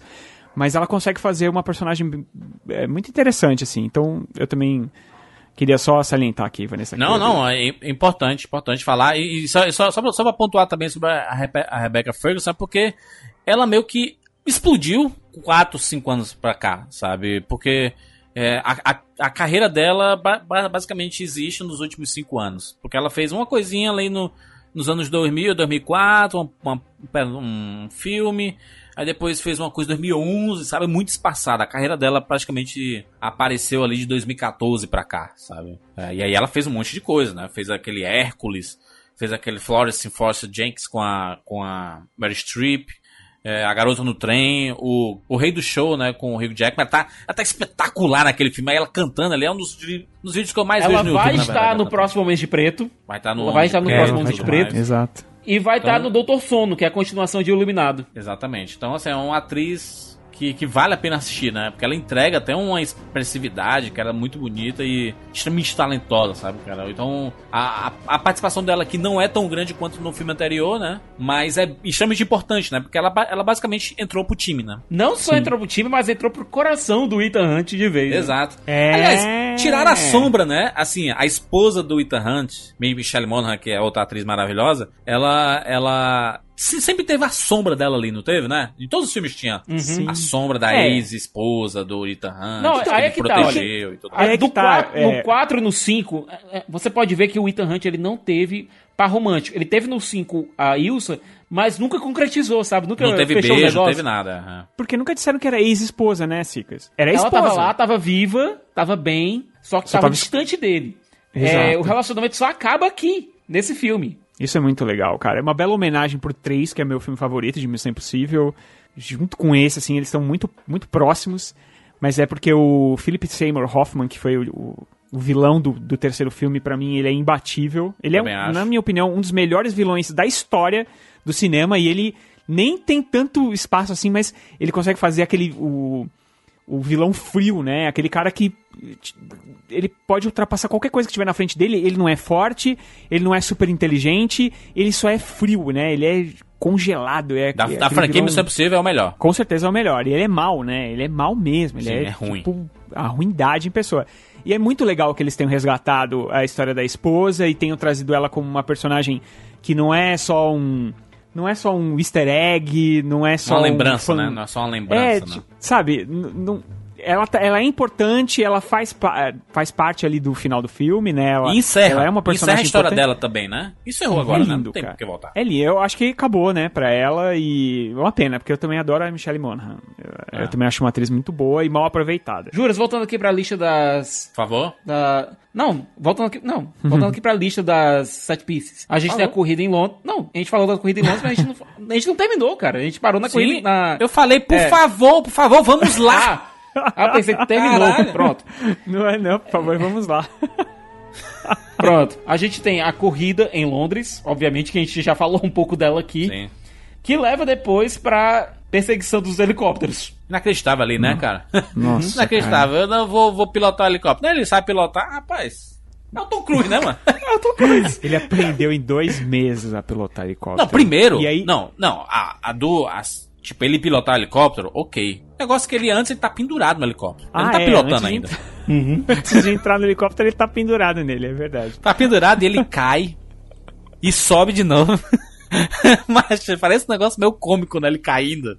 A Cara. tensão, ele tentando alcançar a perna assim, sabe? Pra ficar pendurado. Mas é inacreditável a tensão. E a câmera lá. Você, e você vê aquele fundo real, não aquele fundo fake a gente vê na maioria desses filmes de ação, sabe? Que o cara não tá a um metro do chão e tem um fundo verde absurdo. Não, é tá voando e é o Tom Cruise tá fazendo tudo. E se ele cair de novo, ele vai repetir de novo, ele vai subir de novo. E é tudo ele que faz. Maravilhoso, mano. E olha, enquanto isso, você tem intercalando é, a cena da- deles pro- procurando a bomba, é, o Luther e a Julia desarmando uma bomba, é o Benji e a Ilsa procurando a outra. E Sim. quando eles encontram a outra bomba com o Lane, o Lane tá querendo morrer ali. Ele tá querendo É. morrer numa Blaze of Glory é, junto da, da realização do objetivo dele. Exato. Ele, ele vai realizar o objetivo dele, ele vai matar um terço da população do mundo de sede pra causar a grande paz que ele sempre sonhou. Ele vai morrer ali fazendo aquilo ali. Aquela cena é Mas muito boa, você- inclusive, né? Aquela Uhum. a, a batalha que existe lá entre o o, o Benji e o Lane é rápido, né? Que se resolve, né? Porque o Então, é, Benji é o vamos, Benji, vamos né? é o pobre do Benji, né? Tinha nem chance. Mas o cara é eu um fiquei técnico, preocupa- né? Mas não- Eu fiquei É que seriamente na verdade, começa- preocupado. É, e na verdade começa com a Ilsa apanhando do Lane, aí o Benji entra pra tentar salvar a Ilsa, aí Isso. ele fica enrascado, aí a Ilsa levanta e começa a lutar com o Ben. É bem... Não, ele tá, ele tá sendo enforcado assim, ela chuta a cadeira assim. É muito massa, mano. A cena é muito bem É muito montada. massa, é Ela muito, quebrando cara. a cadeira pra escapar, cara. Eu fiquei por um momento preocupado. Disse, não, não vamos fazer logo o Benji é, deter o Lane e salvar a Ilsa. Eu fiquei, por um segundo eu fiquei preocupado. Aí, não. Na hora que o Benji é pego, a gente vê a Ilsa se soltando, cara. de- Chega dar um alívio, sabe? Porque não faria o menor sentido isso acontecer. Ela é maravilhosa, mano. Ela é maravilhosa e, e a técnica dela é muito apurada. É uma gente que nem o Ethan Hunt, né, cara? Só que o Ethan Hunt tava em cima do helicóptero. É, E aí ele tem que pilotar. Aquela cena é maravilhosa, né, cara? Porque ele tenta E- de e- todas as formas derrubar o Henry Cavill e não consegue, né, cara? Até que. cara, e aí, cai. não, e aí o cara me aprende a pilotar helicóptero em dois meses, e aí ele faz algo que os caras demoram anos pra aprender, que é, que é fazer mergulho com helicóptero em ravina, cara. Entre, é, é, andar com helicóptero entre é, montanhas, sabe? É, é é. um negócio que os caras demoram anos, muitos anos de voo pra conseguir fazer Mas e é o cara, Cruise, em dois né, meses, cara. Então, é. Tom nossa, Cruise ele tem é- um negócio. É, é sempre assim, o nível Tom Cruise de, de aprendizado, né? Quando as pessoas falam assim, ah, mas você tem que ter coragem pra fazer isso, é meu filho. Meu nome é Tom Cruise, né? Tom Cruise. Então, ele, ele, ele faz. E ele mergulha, sabe? E você vê uma atenção. Você vê os bastidores dessa cena, você fica aí, caraca, meu Deus, que que nervosismo da porra, mano. O pessoal fica desesperado, né? Vendo essas cenas lá. E ele lá, sorrisão, aquele dente bonito dele. E é assim, a, a- tem, tem na internet, isso aí, todas essas cenas que a gente tá falando, tem tudo na internet, só procurar Tem que você link, encontra. tem link aqui no post, tem, tem link aqui no post pra alguma dessas cenas aí. Ah, que legal.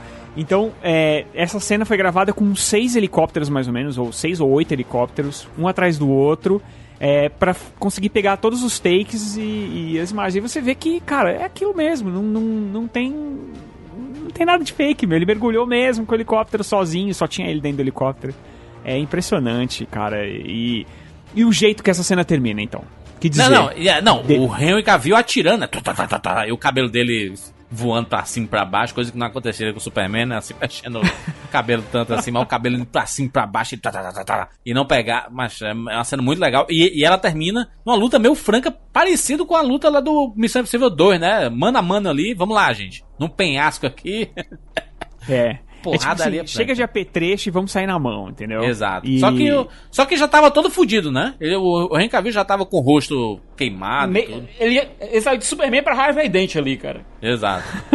Porque veio o ácido de bateria, ele queimou metade do rosto dele. Não, E ele antes, antes da cena machucado, acontecer, na verdade, antes da cena acontecer, você vê que o- aquela, aquela, aquela cena clássica, né? De helicópteros presos em algum lugar e caindo, e ele descendo entre os helicópteros e pendurado pela corda. Cara, é um negócio bem, bem massa ali. Até finalizar a luta, né? Que é um negócio mano a mano. E a- acaba até rápido, mas porque a gente já tava esgotado ali, né? A gente. A gente o, se o Hunt tava esgotado, a gente também, né? Eles Eu acho bacana que eles entenderam o limite do filme. Isso assim, gente, temos que encerrar aqui, porque é o clímax pra fechar de vez. E aí a câmera muda pro outro lado, aí ele pensa assim, pronto, ele pegou o.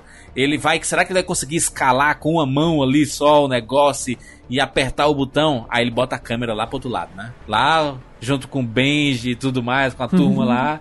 E aí quando volta, tá! Ele apertou num segundinho, né? Isso, é cena possível, maravilhosa. tem que ser, cara. Isso é Tem que possível, ser. é e isso, o cara. Benji, e o Benji e o Luta aí discutindo. Quanto é que a gente corta? Quanto é que a gente corta? O último segundo, cara. No último Isso. segundo.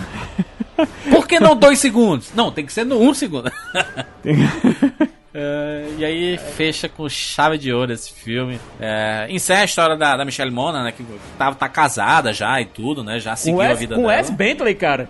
Ainda bem Aí. que ele não teve nenhum saco aí pra ficar seguindo aí pra filmar, né, cara? Porque o. Exato. né? Beleza americana, né? Não teve um saque aí pra ele ficar seguindo ali com a câmera e tal, né? Essa foi muito obscura. Ele encerra e é. Cara, é isso. O novo time está montado, né? Pra um, pra um futuro aí. É o, o Ethan Hunt, a Ilsa, o Benji e o Luther, né? Não sei se é que eles. Não, e a- Talvez o Brent agora, né? Que as obrigações do nosso querido Jeremy Jeremy Renner. Renner já, est- já estão acabando com o universo Vingadores, né? Aí Mas talvez ele-. Será que ele vira o chefe agora? Pode ser que ele vira o Ou secretário, que- né, agora. Ficou mais com cara da, da Angela Bassett, a mãe do Pantera Negra, ser a próxima Pode ser que secretária. Pode ser que seja ela, exatamente. É que ela é, ela é da CIA, né? Ela é diretora da Isso. CIA e É, mas eles talvez separaram. ela- Quer É, dizer, talvez ela separado, queira, né? é, talvez ela queira honrar a memória do Hanley, que vamos que convenhamos, ela teve uma partezinha ali na morte dele, né? Pequenininha, mas... Teve, teve, total. Não sei, seria até injusto colocar ela lá pra, pra resolver, a, pra, pra ser a nova parte do time, assim. Ter- Teria que ser um, um deles ali, acho que o Jeremy Renner, que é o mais, mais engravatadozinho da, da turma lá. É, Teria que ser ele mesmo. E que se precisasse da ação, ele ta- também renderia, né? O que é bem engraçado, porque na verdade o, Jennifer- o Jeremy Renner era pra ser o novo Ethan Hunt, né? Porque Sim. ele entra no quarto filme, ele era pra ser assumir o papel, porque o, o Ah. Tom Cruise, entre aspas, já estava velho. Olha isso. Em 2011, o Tom Cruise estava velho. E aí eles iam encontrar um novo ator e tal. O próprio Tom Cruise estava disposto a fazer isso, só que eles começaram a mexer no filme e ele, ah, quer saber, eu vou continuar aqui, então. É, e aí ele acabou coisa. ficando, o Jeremy Renner acabou sendo um personagem ah, ajudante, né, entre aspas. Eu acho que seria bacana com ele, assim, ele voltar, mas... Mas aí volta aquela pergunta, é, essa última pergunta. Vocês gostariam que o próximo Missão Impossível, que a gente não sabe como esse cara vai conseguir ultrapassar essas cenas de ação Tem que ser feito logo, cara. absurdas. Mas vocês acham que seria bom pra franquia um novo diretor? Ou o McCarthy, ah, toca o barco aí, vambora, porque foi bom demais esses dois? Tom Cruise e a própria, a própria Paramount já convidaram o Christian McQuarrie, se ele quiser, voltar Ah, então. para o sétimo filme. Você sabe que o McQuarrie quase não aceitou fazer o sexto filme porque ele acha, na opinião dele, que Missão Impossível tem que ter essa cara diferente. Tanto que ele contratou uma equipe toda nova.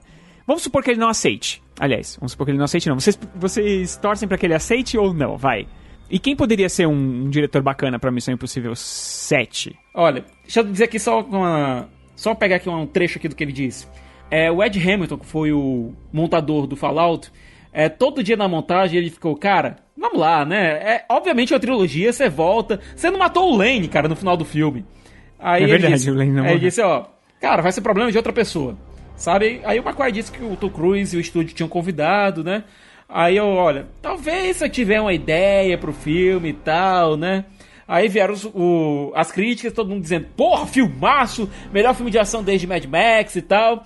Aí ele disse, meu Deus do céu, vou ter que sair daqui. Eu vou ter que parar aqui enquanto eu tô ganhando. Eu vou ter que parar aqui enquanto eu tô ganhando. É, cara, é um perigo. Já pensou fazer o único Missão Impossível ruim? Ia ser triste. Depois de fazer o melhor da, da franquia. Pois é. Porque, ele, olha- ele, inclusive, ele é o. Ele já ganhou um Oscar, cara. O Christian McCarthy pelo, pelo roteiro dos Os Suspeitos, aquele filme di- dirigido pelo do Brian Singer. Exato. E aquela coisa, cara, é, eu, eu realmente eu entendo a posição do McQuarrie, porque, olha, você ser chamado pra dirigir um filme, é, um sétimo filme, depois de você ter chegado no topo da franquia, cara, só tem um lugar pra você ir pra, ir é pra baixo, Exato. certo? Talvez Mas não foge como... da pergunta, Siqueira. É, você preferia acho- o McQuarrie no próximo ou não? E, e se não, quem você gostaria no lugar? Se ele tiver uma boa ideia pra encerrar essa história, porque pra mim, se a Missão Possível acabasse aqui, acabaria bem. Eu também acho. É, o Ethan Hunt não é um personagem como o Jack Bauer, por exemplo, que você sente que ele tem que ter um fim trágico, por exemplo, certo? É, o fim do Ethan Hunt, justamente por ele ter essa moral inabalável, ele só fazer, assim, é, só cometer os atos que ele acha realmente necessários e sempre poupar os civis, ele é basicamente um herói que eu acho que ele merece um final feliz. Que foi o que aconteceu basicamente no final do Missão Impossível 3, depois eles fizeram no Missão Impossível 4. Eu É, acho que é um você- personagem que.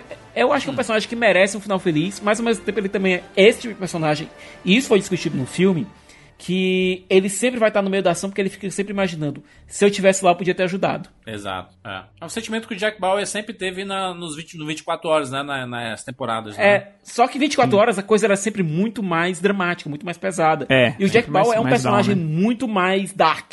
É. O Ethan Hunt ele sempre foi um personagem muito mais light, tanto é que, por exemplo, no, final do Missão Impossível 4, quando ele tinha que apertar o botão pra finalizar a missão, ele ficou gritando lá, missão cumprida! Sabe, é um personagem que ele aceita um pouco essa galhofa, então é um Sim. personagem menos trágico por, por Sim, consequência. sim, com certeza. Então eu acho que ele, ele ser o cara da, da e a aventura continua é o ideal pra ele. Mas se a aventura continua, então sempre tem que ter a próxima. Se tiver a próxima, eu acho que um diretor um pouco mais porradeiro, não no nível John Wood, sabe, pirotecnia, Leitch. mas David Leitch, David cara. Leitch, é.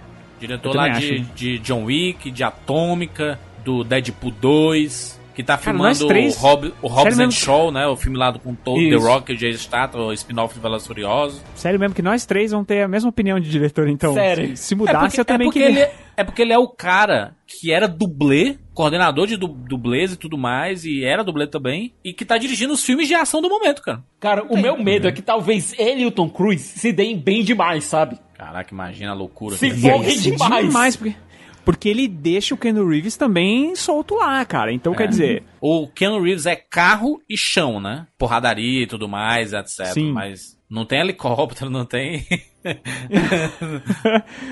então, sei lá, porque o Ethan Hunt, vamos, vamos- no ar, pra onde que ele pode ir agora? Né? Se pendurar no helicóptero, ele já se pendurou, mais de uma vez.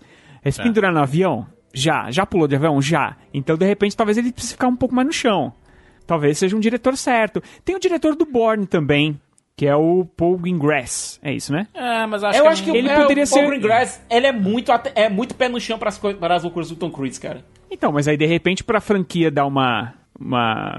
Porque assim, esse negócio do respiro, porque pensa o seguinte, cada filme é diferente do outro, tirando os dois últimos. Eles são diferentes entre si. Você- Você consegue perceber que tem uma mão diferente ali. O do JJ, cara, tem muito a mão do JJ, o 3, sabe? Sim, Então, se pegar um diretor diferente, vai dar uma cara diferente pro filme, entendeu? Então, eu acho que o Greengrass, apesar dele ser um cara muito sério, é, e talvez Missão Impossível tenha fugido um pouco disso, mas quem sabe trazer de volta um, um pouco mais de seriedade, sei lá, assim. É, ou então colocar o Chad Stahelski, né? Que é o, que é o diretor lá do, do John Wick 2, né? Da, da continuação. Porque o, Uhum. o David Leitch ele não foi pra sequência, né? E o 2 tem muita ação também, né? A carreira dele tá sendo baseado nisso. É John Wick 1, 2 e 3 agora, né? Em 2019. Mas é, é outro cara que entende pra caramba do, de ação e de dublês e esses filmes que, que pedem muita ação, né? Tanto que ele trabalhou no Matrix, no Guerra, Guerra, Guerra Civil. Mas eu acho que o David Leitch é o mais indicado porque ele já provou em outro, em outro tipo, em outro espectro além de John Wick, né? Que funciona, né? Tanto no Atômica, Deadpool e tudo mais. E tá na, na, na e Furiosos agora, né? Com um spin-off, né? Do The Rock com os Jason Statham, né? É... Mas enfim, notas! Notas de 0 a 10 para Missão Impossível Efeito Fallout, Rogerinho, por favor. Eu acho que deu pra perceber que eu gostei muito do filme, né? Eu acho que característica mais marcante dele pra mim, além da ação, que é incessante, incrível, é, é toda a homenagem que ele faz pra, pra franquia inteira. Se você, se você ir pesquisar ali nos detalhes, assistindo ao filme, eu só assisti o filme uma vez e eu fui, e assim, não é difícil de você pescar, olha, isso aqui ele tá se re- referenciando o primeiro filme, olha o segundo, não acredito que eles estão tão tocando nisso do segundo filme e tal, principalmente do terceiro, tem do quarto e principalmente do quinto, né? Afinal, ele continua a história de lá. Então, só por ele fazer essa homenagem pra franquia inteira, assim, não fechar os olhos pros filmes anteriores, sabe? Apesar de continuar diretamente a história do quinto, ele não fecha os olhos pra toda a história do Ethan Hunt. Então, cara, só por isso ele já merece uma nota altíssima. Aí você acrescenta atuações muito boas. Você traz de volta lá os buddies, o Ving Rhames. Cara, é, sem- acho que Missão Impossível sem ele é, não pode ser Missão Impossível. Então esse é um cara que o contra-cheque dele já tá lá, né, cara? Então, o tipo, ele deve. a- o aluguel da casa dele deve pagar com Missão Impossível, assim, porque ele sabe que no próximo ele vai estar. que meio que fala do, do sentimento, né? Ele que. Porque o Ethan Hunt, ele não fala muito dele mesmo. São os outros personagens que falam dele, né? E o, e o Rames, ele faz esse papel. Cara, Simon Pegg, tá todo mundo fantástico, o vilão é muito bom, remete aos, aos outros vilões da franquia. Eu não consigo pensar em nada que desabone o filme, entendeu? Assim, eu acho que ainda por causa do coração, eu prefiro o 3, por causa do vilão e tal, mas eu acho que ele tá é, muito equiparado. Então, dentro do, do gênero de ação, dentro de tudo que a franquia representa, eu não consigo dar outra nota que não seja 10 pra esse filme. Nota 10. Excelente. Eu vou dar minha nota aqui para esse filme. Rogério, eu concordo muito contigo que esse é um filme que é cheio de homenagens. Ele me lembra um pouco, sabe o quê? O Skyfall do 007, que Exato. também é outro que decidiu homenagear a franquia inteira do, do 007, né? Com vários easter eggs e, e coisas. Porque, enfim, era o aniversário de 50 anos, né, Siqueira? Do James Bond, né? O Skyfall. É, Era, então, era filme de aniversário, cara. é filme de aniversário, aí tem muitas homenagens, mas esse daqui não era aniversário, mas tem muita homenagem também, sabe? E, e, é- e é- é- cara, é um filme que você sai do cinema tenso e aliviado e feliz porque você acabou de ter uma experiência cinematográfica, sabe? Com, e se você assistiu numa tela grande, num som bom, é, e sem, é, sem 3D, se possível, sabe? Cara, mas ainda assim, ainda é um filmaço, sabe? Um filmaço que você. Ai, caraca, que. Como é legal ver esses grandes filmes ainda acontecendo. E tomara que todo mundo veja pra gente poder compartilhar essas experiências, sabe? Porque eu, eu saí do cinema em êxtase, sabe? E, e eu só. E recentemente eu só saí do cinema em êxtase no Mad Max, sabe? A Estrada da Fúria, que é outro filmaço. E se lá eu dei 10, aqui com certeza é 10. É, é a nota pra esse filme. Que filmaço, que filmaço. Siqueira. Nota 10. Como eu falei no vídeo do Rapadura, eu tenho alguns problemas com o personagem do Henry Cavill logo no primeiro ato e ele, ele não me vende o bad guy de maneira suficiente, mas fisicamente ele super compensa, porque, cara, se equiparar Tom Cruise desse filme aqui, do ponto de vista de maluquices físicas, ou parecer que você consegue realmente ir pra porrada com o Tom Cruise, com o Ethan Hunt, é pra poucos. Tanto é que esse é o primeiro adversário físico realmente que o Ethan Hunt tem em muito tempo. É, um, um vilão realmente à altura dele do ponto de vista físico. É, as cenas de ação são incríveis, muito, é, muito criativas, muito bem colocadas, muito bem filmadas, muito bem fotografadas. É uma trilha sonora que realmente casa com o filme, mas que eu senti um pouco falta da, do ponto de vista trágico que a gente tinha na trilha sonora anterior, que utilizou muito da ópera Turandot e de Nessun Dorma dentro da, do próprio arco da Ilsa. Mas a trilha sonora ser mais direta aqui não desabona, sabe? Não tira pontos dela. Pelo contrário, é uma trilha sonora um pouco mais aterrada, um pouco mais no chão. Às vezes, inclusive, com o design de som brincando usando a trilha sonora e os efeitos sonoros que acontecem na, na- durante o filme juntos. E funciona muito bem isso. É, o Christopher McQuarrie é um cara que conseguiu dar tensão e equilibrar tensão, drama, é, humor, ação num filme que cuja mistura, se você for um pouco a mais ou um pouco a menos, ou o filme fica galhofa, ou então você fi- fica com um filme excessivamente dramático e sombrio. Ele consegue equilibrar muito bem esses aspectos. Nota 10. Maravilha, rapaz! Um 10 triplo, um, re, um hat-trick, né? Basicamente de 10 aqui no, no, no Rapadura. Sucesso demais, menino. Missão Impossível, efeito Fallout. Estamos aqui na expectativa para os próximos filmes da franquia, né? Porque que venha mais, né? Que, e que faça logo antes que o Tom Cruise tenha 800 anos, né? Vai, mas ele continua, continua. Com 80 anos de bangalinha, ele continua, cara. Exatamente. Certeza. Olha só, vamos recomendar aqui pra você ouvir mais uma vez aí. É, a recomendação pra você ouvir o Rapadura Cast 265, em que a gente falou sobre Missão Impossível 1, 2, 3 e 4, né, lançado lá em 2011, o lançamento do quarto filme.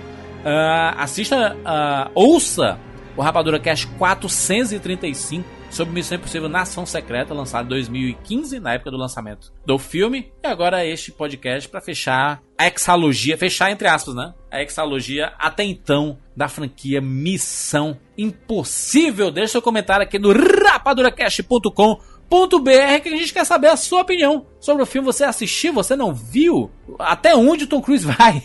Coloca aí é, nos comentários que a gente quer saber a opinião de vocês. E obviamente vocês podem compartilhar a sua opinião também lá no arroba rapadura no Twitter e na nossa rede social favorita lá atualmente, que é o Instagram, arroba cinema com rapadura. Você pode mandar, você pode seguir a gente, porque estamos postando muitas novidades do universo cinema com rapadura, os vídeos que nós estamos fazendo lá, lá pro YouTube, tem muita coisa legal acontecendo.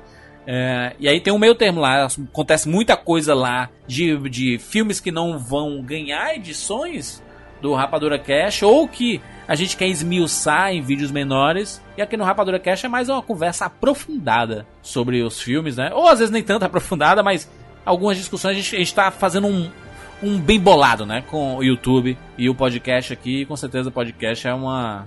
É a, a nossa plataforma querida, né? A gente está tá a, a, origem de tudo que a gente gosta aqui do, do, de cinema está aqui registrado no Rapadura Cast. A gente jamais vai esquecer essa mídia maravilhosa. É isso, gente. Nos encontramos na próxima semana. Tchau.